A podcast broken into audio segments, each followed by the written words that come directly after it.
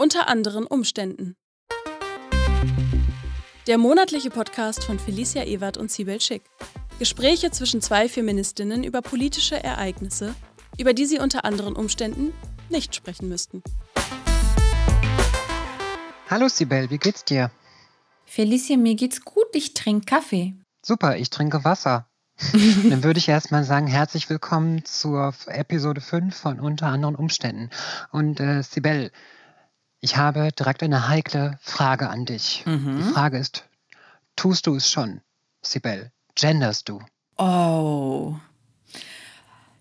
das ist aber echt irgendwie so ein Thema. Ja, leider, ich gendere, aber sag das bitte niemandem mehr. du tust es also, okay. Bleibt und, unter uns. Okay, und ähm, wenn du es tust, tust du das dann, tust du das dann mehr, mehr so zu Hause, privat, heimlich oder machst du das auch, machst du das auch öffentlich? Ich mache das ganz weit von Kinderspielplätzen entfernt, damit ich kein schlechtes Vorbild werde für weitere Generationen, zukünftige. Okay, okay, sehr gut. Das ist doch schon mal das ist ein positiver, ein grundsätzlich positiver Ansatz. Schön, dass du so kritisch damit umgehst, so selbstkritisch vor allem. Ja, für die Leute, die das eventuell noch nicht mitbekommen haben, es wird mal wieder etwas debattiert im deutschen Lande. Und äh, während, äh, während ein Teil von Menschen es einfach tut, ähm, behaupten andere Menschen, es gäbe eine sogenannte Debatte, in dem über die Existenzen von, äh, von Menschen abseits der Zweigeschlechtlichkeit und äh, von der, äh, der sprachlichen Repräsentanz von Frauen überhaupt äh, debattiert werden würde, während das andere halt einfach so tun. Ich glaube, wir haben da beide so einen, einen Artikel äh, im Spiegel gelesen, der, das war wohl die Titelstory, in dem es da eine ganz, ganz lange Debatte da drin gegeben hat, ob das noch deutsch sei mit diesen, mit diesen Sternchen und diesen Doppelpunkten. Ich weiß, sie haben es natürlich reißerisch aufgemacht, aber im ganzen Text zeigt sich halt immer wieder so der, der, der Anklang von, von naja, man braucht es eigentlich nicht, ähm, ist okay, wenn man es macht. Ähm, aber hauptsächlich machen das ja doch irgendwie nur junge Leute. Und ganz wichtig, äh, was ganz, ganz wichtig ist, man muss halt ganz häufig das Wort Identitätspolitik, äh, muss man das irgendwo in so einem Artikel unterbringen, um sich äh, gut positionieren zu können. In dieser gesamten Debatte kommen die Perspektiven von nicht-binären Menschen tatsächlich viel zu kurz. Und Felicia und ich sind halt auch Frauen und keine nicht-binären Personen. Deshalb haben wir uns gedacht, dass wir uns für diese Folge, für dieses wichtige Thema ein, äh, eine Expertinnenmeinung holen dazu. Und zwar von Franzis Seeg. Franzis Seeg ist Kulturanthropologin, Geschlechterforscherin und Antidiskriminierungstrainerin. Seit 2020 lehrt Seeg an der Hochschule Neubrandenburg im Fachbereich Soziale Arbeit, Bildung und Erziehung und ist Mitherausgeberin des Sammelbandes Solidarisch gegen Klassismus, das 2020 beim Unrast Verlag erschienen ist. Wir haben Franzis gebeten, uns ein bisschen was dazu zu sagen, zu der Schnittstelle von Nicht-Binarität und Klassenzugehörigkeit und Armut. Bei geschlechtergerechter Sprache geht es vor allem darum, ähm, geschlechtliche Vielfalt auch sprachlich sichtbar zu machen. Und über Sprache verändern wir auch ähm, Gesellschaft. Wenn wir zum Beispiel nur von Autoren sprechen, ähm, genau, schreiben wir auch nur über Männer und ähm, nicht-binäre Perspektiven oder auch Frauen werden ähm, in der Sprachform im generischen Maskulinum zum Beispiel nicht sichtbar. Deswegen entwickelt sich Sprache auch immer weiter. Es werden immer neue Formen von äh, Möglichkeiten entwickelt, geschlechtliche Vielfalt auch sichtbar zu machen. Es gibt ja teilweise den Vorwurf, geschlechtergerechte Sprache sei elitär.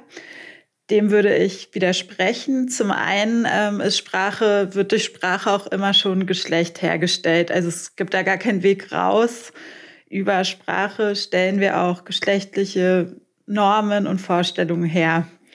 Und es ist natürlich auch so dieser Vorwurf, ah, die Arbeiter oder die, ähm, die einfachen Leute, wie dann oft gesagt wird, verstehen geschlechtergerechte Sprache nicht. Da ähm, höre ich dann auch immer viel Klassismus raus, weil dann ähm, auch wieder gewisse Vorurteile bestätigt werden über die Arbeiter, die das nicht verstehen würden. Und ähm, da muss man natürlich ge genau schauen, von wem kommt eigentlich dieser Vorwurf. Ich mache die Erfahrung, ich gebe viele Fortbildungen ähm, zum Thema geschlechtliche Vielfalt in unterschiedlichsten Kontexten und dass ähm, die Abwehr gegenüber geschlechtlicher Vielfalt, das hat wenig mit dem sozialen Status zu tun, sondern vor allem mit ähm, vielleicht eigenen ähm, Privilegien, die nicht gesehen werden wollen oder auch Abwehr gegenüber dem Thema geschlechtliche Vielfalt, aber das können äh, Professoren sein, die sich dagegen wehren. Und ich benutze jetzt auch äh, bewusst die männliche Form, obwohl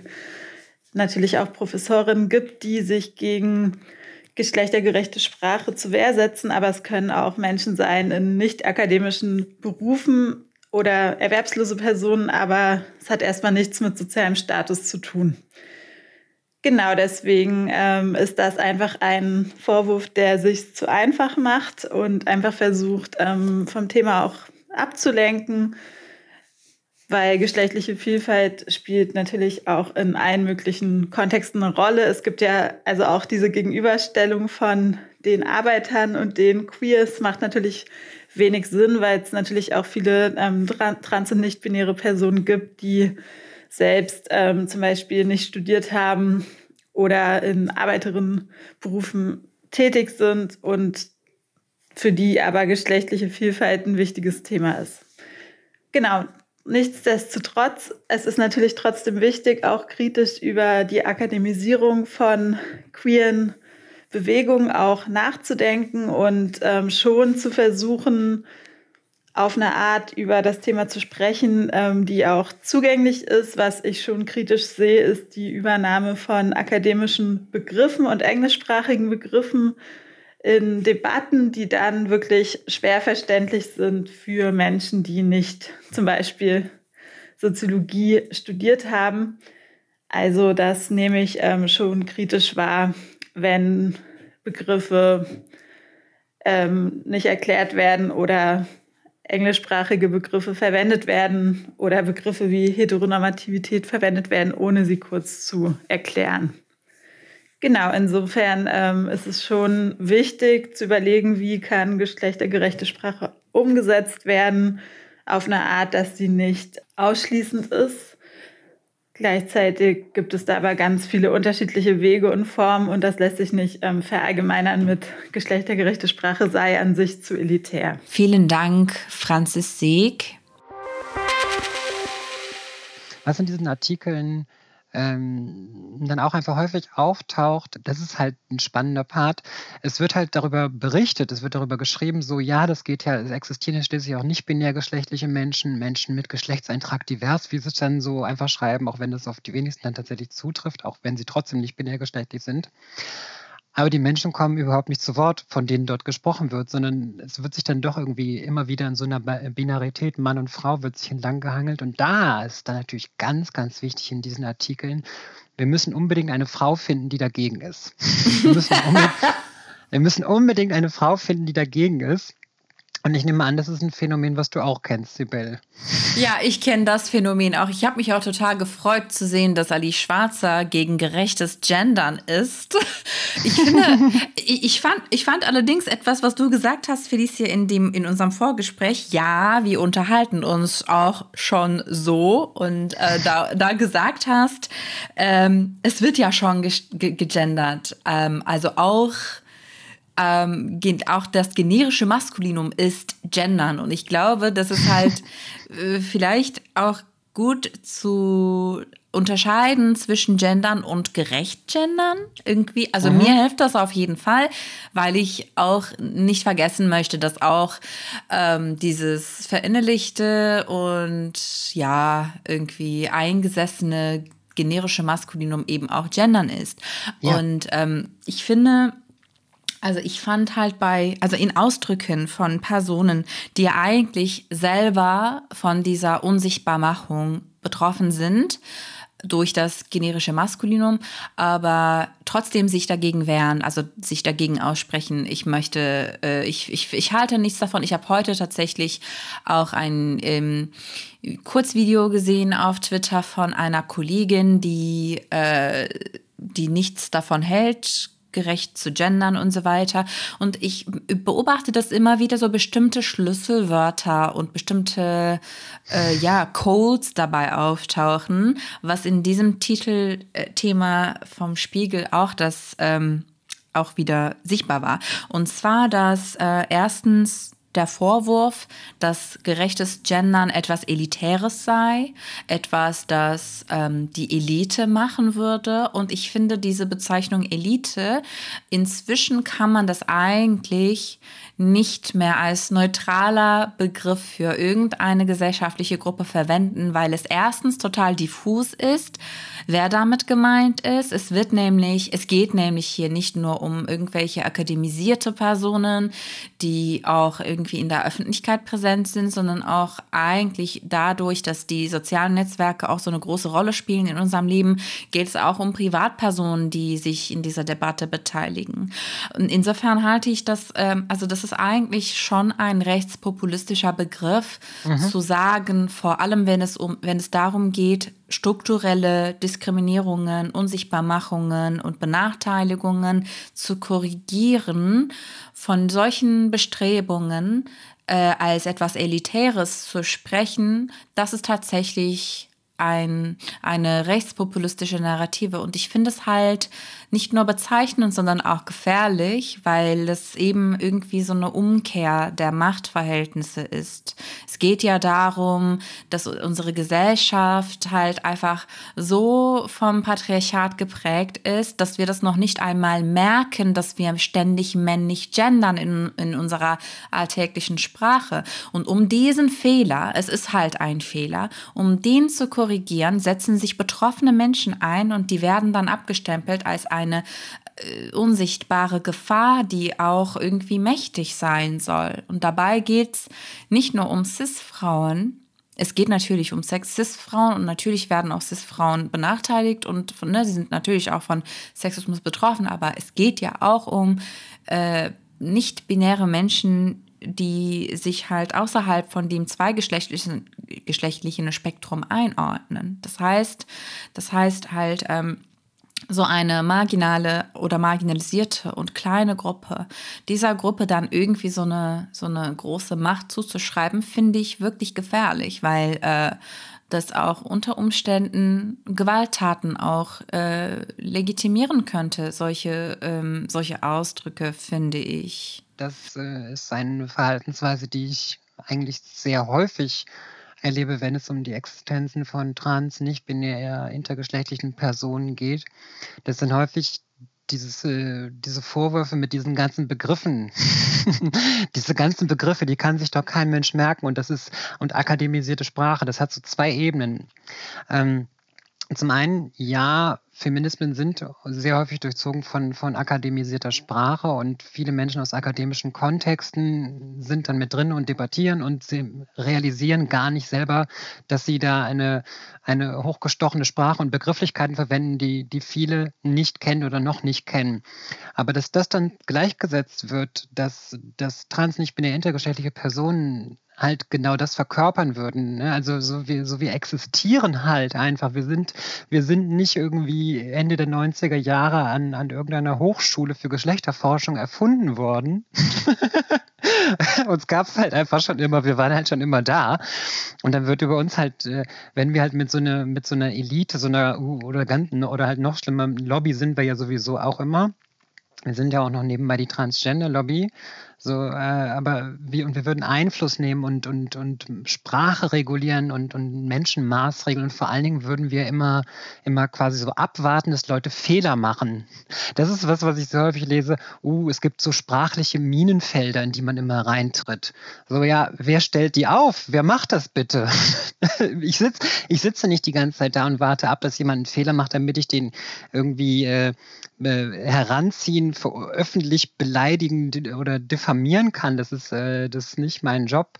Es geht halt eher darum zu zeigen, wenn, wenn Leute sich immer und immer wieder auf gleiche Art und Weise ausschließend verhalten, dass das halt nicht einfach so weg, äh, nicht einfach so geduldet oder toleriert werden kann.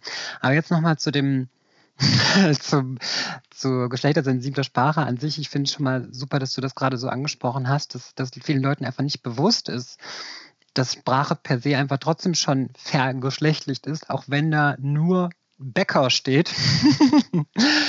das heißt, weil es so häufig auftaucht, wenn ich jetzt einen Doppelpunkt und innen irgendwo dran hänge, dann wird die Sprache dadurch nicht magisch gegendert, sondern das ist sie bereits vorher.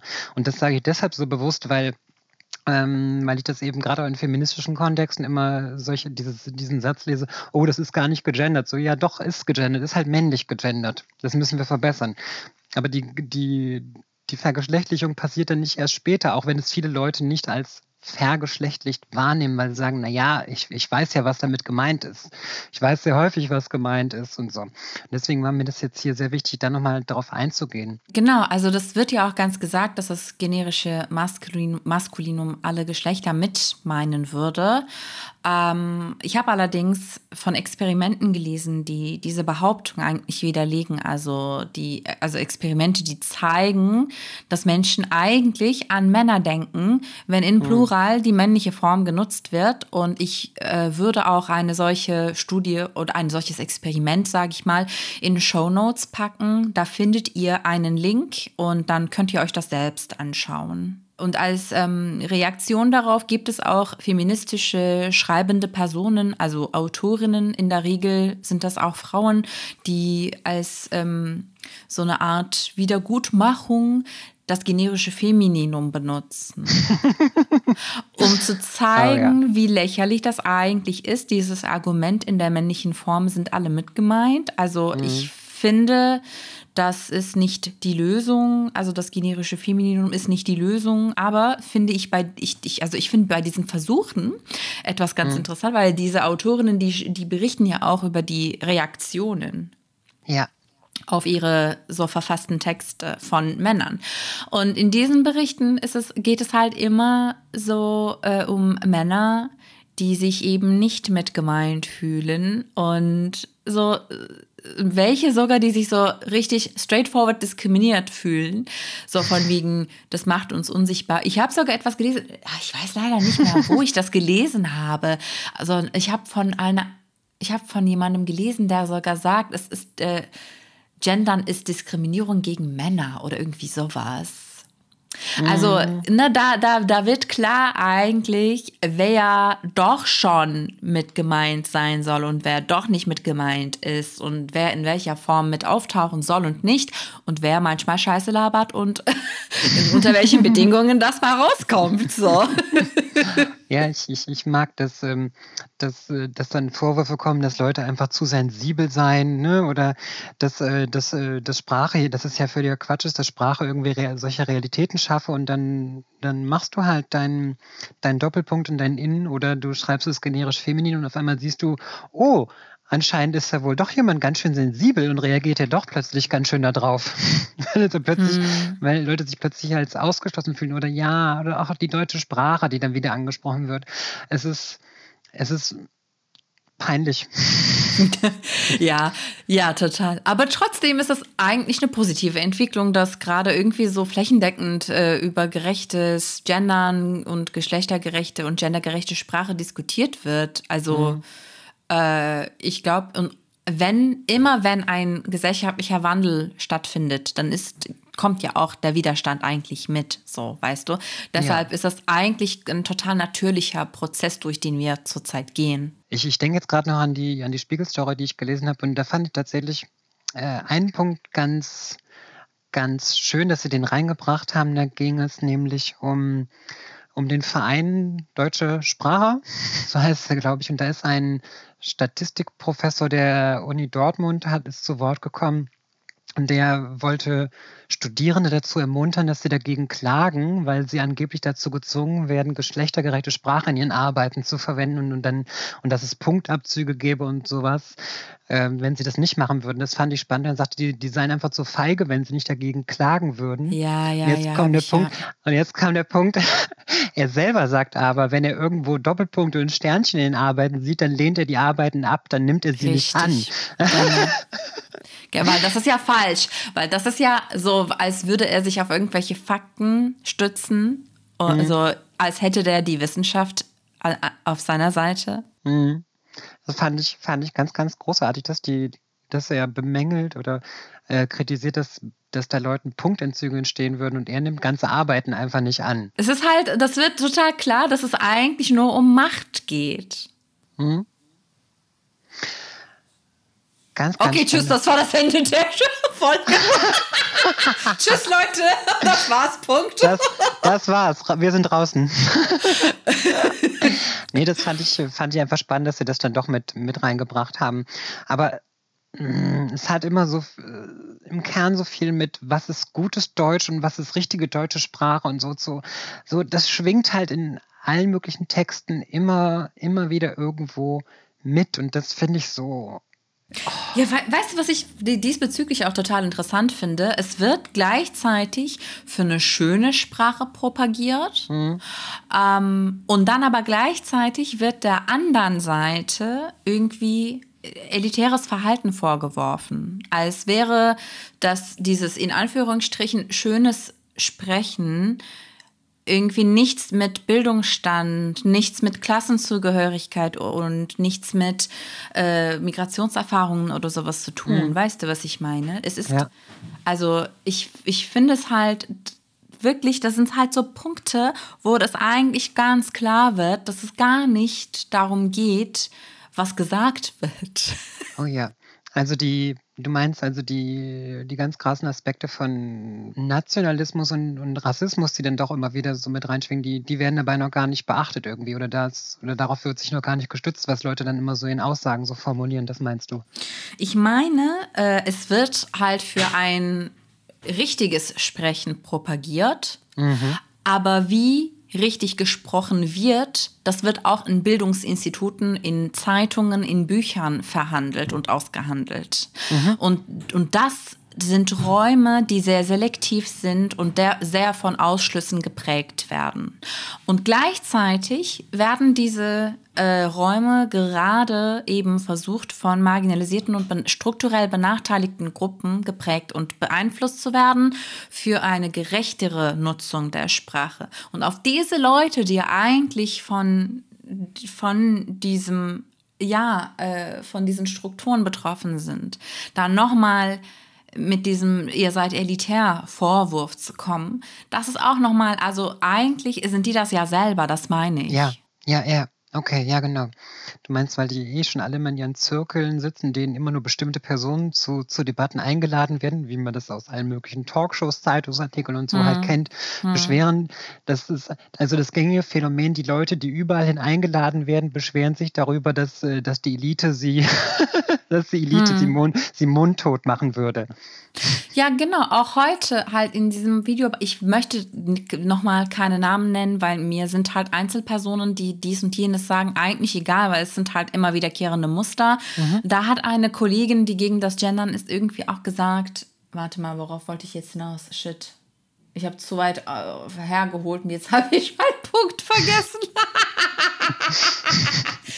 Ach so, genau. Die meint auch so, es ist halt elitär. Und dann aber merkst du so, ey, ganz ehrlich, du bist auch das Kind von grünen Wählern und du bist wahrscheinlich auch in irgendeinem äh, Einfamilienhaus aufgewachsen. Also ganz ehrlich, das sieht man dir doch an, dass du halt irgendwie akademisiert bist. Wen verarschst du hier eigentlich? So, das, das finde ich halt voll krass. Und dann, und dann wird auch noch ein weiteres Argument, was ich auch total krass finde, Gendern als politisch. Und die Sprache wird politisiert. Als ob Sprache sonst nicht politisch wäre. Ja. ja. Oh wow, ja. Ich, ich möchte gerne mal äh, gerade noch mal auf dieses Debattending eingehen, weil ja immer von Debatte gesprochen wird, genauso wie von einer Transgender-Debatte gesprochen wird. Eine Debatte wäre es, wenn da jetzt Leute sitzen und sagen, oh, machst, nimmst du jetzt lieber den Stern, nimmst du jetzt lieber den Doppelpunkt oder machst du Unterstrich? Das wäre eine Debatte. So oder, oh, äh, weil es gibt bestimmte Screenreader, die den Doppelpunkt dann als kurze Pause lesen, aber beim Stern machen sie das und das. Das wäre eine Debatte. Aber eine Debatte pro Contra, das, das ist halt keine Debatte. Mhm. Das ist, ich lade mir ja kein, keine homofeindliche Person ein, um, um eine alternative Meinung zu, zu Homosexualität zu hören. So, das mache ich ja nicht. Das ist ja dann keine Debatte. Das kommt immer wieder, immer wieder vor, Dinge als Debatte zu framen, wo es um, um, um Machtkämpfe geht, als wenn da einfach Leute so, so gleichberechtigt ähm, so unterschiedliche Meinungen zu einem bestimmten Thema einfach austauschen würden. Aber das ist ja kein Ding, was jetzt nur hierbei passiert. Das passiert ja bei allen möglichen Diskriminierungsmechanismen immer wieder. Mhm. Ich möchte mal nochmal den Bogen zurückschlagen zu dem, die, die Sprache wird dann nicht magisch gegendert, wenn ich Doppelpunkt und Innen anhänge. Was das werden wir jetzt dann wahrscheinlich noch häufiger erleben. Durch meine Social Media Arbeit erlebe ich das einfach schon seit Jahren, dass Leute quasi so protokollmäßig so das, äh, so das Innen anhängen aber dann nicht weiterdenken oder das nicht in den ansonstigen, in ihr sonstiges Denken einbeziehen oder in den sonstigen Sprachgebrauch einbeziehen. Sie verwenden oder sie schreiben Ärztinnen behandeln schwangere Frauen. also, sie haben quasi davor, weil das macht man jetzt so oder oh, ich habe oder, oder das ist mir auch wichtig, das so und so zu tun, aber sie ist der, das Schritt, der Schritt des Weiterdenkens erfolgte nicht oder so die, so die Transferleistung, das im allgemeinen Sprachgebrauch zu verwenden und nicht einfach nur bei solchen Berufsbezeichnungen oder so. Sondern mhm. zum einen wird dann, wird dann ÄrztInnen verwendet, okay, aha, es gibt ja auch äh, äh, MedizinerInnen, die eben nicht binärgeschlechtlich sind oder kein Geschlecht haben. Und im nächsten Satz wird dann wieder nur von schwangeren Frauen gesprochen. Also da fehlt die Transferleistung zu denken, okay, sollte ich jetzt wirklich nur von schwangeren Frauen sprechen oder meine ich alle Personen, die schwanger werden können? also das ist Richtig. etwas, was sich eben ja. auch immer wieder, was sich immer wieder zeigt, weil, weil Leute, ja klar, sie werden von, von, von anderen Personen dazu ermuntert, ermutigt, aber ja, hier und da auch angestoßen, korrigiert, ähm, das jetzt so und so zu schreiben, aber die, die, so die weitere Arbeit im Sprachgebrauch, die ist dann einfach noch, noch nicht erfolgt oder vielleicht erfolgt sie bei manchen Menschen auch nie. so in etwa. Ich finde es auch sehr bezeichnend, dass diese, ähm, dass viele Menschen, die auf diese gendergerechte Sprache, geschlechtergerechte Sprache reagieren, ähm, gleich wie sie auf Quotenregeln reagieren. Also ich habe jetzt ähm, in den letzten Tagen noch mal ganz klar gesehen, dass äh, auch Kolleginnen, die selber von ähm, von der Unsichtbarmachung in der Sprache, in der deutschen Sprache betroffen sind, sich dagegen wehren, geschlechtergerechter zu sprechen und warum auch immer. Sie haben alle ihre Gründe. Sie haben in der Regel mehr, mehrere Gründe, ähm, über die wir ja auch gerade eben schon gesprochen haben. Das ähm, ganz bezeichnend fand ich tatsächlich äh, die Begründung, ich, ich, ich fühle mich auf meine Genitalien reduziert, wenn, äh, wenn ich als Politikerin, wenn ich als Autorin angesprochen werde. Und das finde ich halt, das, das klingt zwar mhm. zuerst einmal vielleicht harmlos, aber ich finde, da spielt halt so viel mit, also da steckt viel drin. Ähm, in, in der Frauenquotendebatte der FDP haben sich ja auch Politikerinnen der FDP beispielsweise dagegen gewehrt, mit ähnlichen mhm. Worten, wir möchten nicht auf unser Geschlecht reduziert werden, wir möchten nicht auf unsere Genitalien reduziert werden. So, da mhm. kommen halt sofort so Körperbilder vor ihre Augen. Und das ja. häng, hängt, glaube ich, auch damit zusammen, dass bestimmte Körper einfach enorm abgewertet werden und die dann auch mit bestimmten Geschlechtern verbunden sind in unserem Gehirn immer noch. Mhm. Auch wenn das in, in der Realität nicht so ist. So. Und ähm, ich glaube, wenn, wenn halt Personen sagen, hey, ich möchte nicht als Autorin oder als Politikerin bezeichnet werden, weil ich dann auf meine Vagina reduziert werde, so, dann, dann, dann finde ich, das ist, nein, das ist, nee, also auf jeden Fall, ich, ich verstehe, warum du lachst. Es ist halt, es, es tut mir aber in der Seele weh, weil da sehe ich ganz klar, inwiefern diese Person die Misogynie und die Abwertung und, mhm. äh, und, und Frauenfeindlichkeit und, und auch Körperfeind, also insgesamt mhm. die, die insgesamt diese, diese, ähm, ja, diese Gewalt äh, und diese, diese, also es wird ja auch zu, zu einer Projektionsfläche gemacht, diese Körper, auf der halt ganz viel ausgehandelt wird. Und die hat das alles so sehr verinnerlicht, dass mhm. sie in dem Moment so sehr irritiert wird, als solches bezeichnet zu werden, als etwas, was nicht gut ist, was nicht schön ist, was nicht klug ist, was nicht äh, irgendwie mhm. kompetent ist und was nicht äh, irgendetwas, äh, was verachtenswert sei eigentlich. Und sie möchte sich sofort instinktiv davon distanzieren und sagt, ja. hey, hey, hey, da gehöre ich gar nicht hin. Du stellst mich jetzt an eine Reihe mit diesen, ja, so und so. Sag's, sag's. I can't. nee, dann verlieren wir unseren Podcast, du. Aber es ist halt voll krass. Und ich finde ja. so, ich finde, das ist sowas wie wenn junge Mädchen sagen, ey, ich bin ja kein typisches Mädchen, ich, ich, mhm. ich hänge ja eher mit Jungs rum und ich habe oh, eher ja. halt Kumpels und so weiter. Und so diese Distanzierung von der eigenen Gruppe, weil diese Gruppe ja etwas, etwas Schlechtes sei. So. Und das ist eben eine, eigentlich ist das dasselbe, allerdings hat das eine andere Qualität, weil das von Personen kommt, die in der Öffentlichkeit stehen, die Politik Politik machen oder die, mhm, die ja. politisch veröffentlichen, politisch sprechen und politisch agieren. Und dadurch, dass das halt Personen sind, die in der Öffentlichkeit stehen, haben sie auch eine andere Funktion, andere äh, Rolle. Äh, mhm. vor, andere Vorbildfunktion sozusagen. Und die ähm, prägen die Gesellschaft mit. Und wenn die dann halt solche äh, Narrative reproduzieren, wie ich möchte nicht auf mein Geschlecht reduziert werden, anstatt zu sagen, hey, das ist eigentlich voll cool, das, was ich bin. So.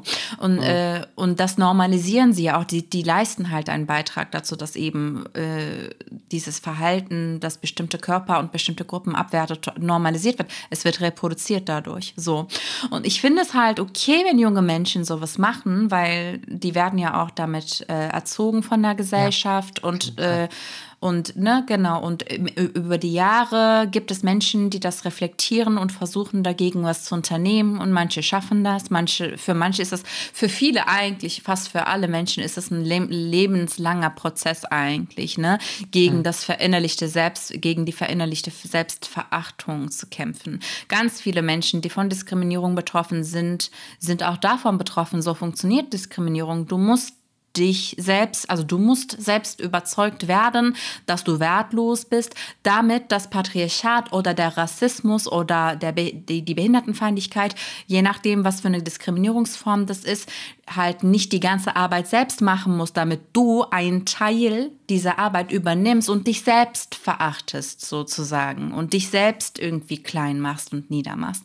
Ich finde, das ist völlig normal, dass das existiert. Ich finde es aber verantwortungslos, dass Menschen, die in der Öffentlichkeit stehen, das nicht reflektieren und einfach so in hm. der Öffentlichkeit als politische Statement, Statements reproduzieren und völlig einfach, ja, genau, indem sie das immer wiederholen, wird das noch normaler. Dass, dass mhm, bestimmte. Personen sich selbst verachten und das dann auch, auch noch als politisches, politisches Statement mal raushauen können gegen Maßnahmen, die historische und strukturelle Fehler korrigieren sollen, so wie Quoten zum Beispiel oder so wie geschlechtergerechte Sprache. Ja, sehr, sehr gut gesagt. Dankeschön. Tut mir leid, wenn mein Feedback da jetzt zu kurz war, aber äh, das äh, hat es einfach im Kern genau wiedergegeben, was du gesagt hast. Einfach richtig, richtig, richtig gut gesagt. Und ich habe auch gespürt, dass es, dass es dir sehr wichtig war, das zu äußern und äh, dass es ziemlich, ja, aus vollem Herzen gerade kam. Ja, ich musste mich auch kurz zusammenreißen, tatsächlich, um nicht anzufangen zu schreien. ja. Ah ja, ja. Äh, wir leben in einer Gesellschaft, in der Emotionen keinen Platz haben. Also ja. deshalb muss ich mich immer zusammenreißen, wenn ich über sowas spreche. Wenn ich nämlich um Gottes Willen ein bisschen emotional auf Diskriminierung und Gewalt reagiere, oh, dann diskreditiere ich mich ja selber. Dann kann man mich ja nicht mehr ernst nehmen. Dann ist es ja egal, was ich sage. Ja, was soll ich dazu weiter sagen? Ähm, ja, ich kenne das, ich kenne das irgendwoher. ja. Ah, dann würde ich sagen. Haben wir es ja. für heute? Äh, ich denke schon. Ich glaube, wir sind tatsächlich, also äh, müssen jetzt Schluss machen. Wir haben keine Zeit mehr. Gut, wir haben keine Zeit mehr. Wir müssen jetzt nämlich noch gendern gehen. ah, der war gut. Hat auch ein bisschen wehgetan, aber der war trotzdem richtig geil. okay. Okay, dann äh, würde ich sagen, ähm, das war unter anderen Umständen Episode 5. Mein Name ist Felicia Ewert. Mein Name ist Sibel Schick. Und wir sehen und hören uns beim nächsten Mal. Bis dann. Tschüss. Tschüss.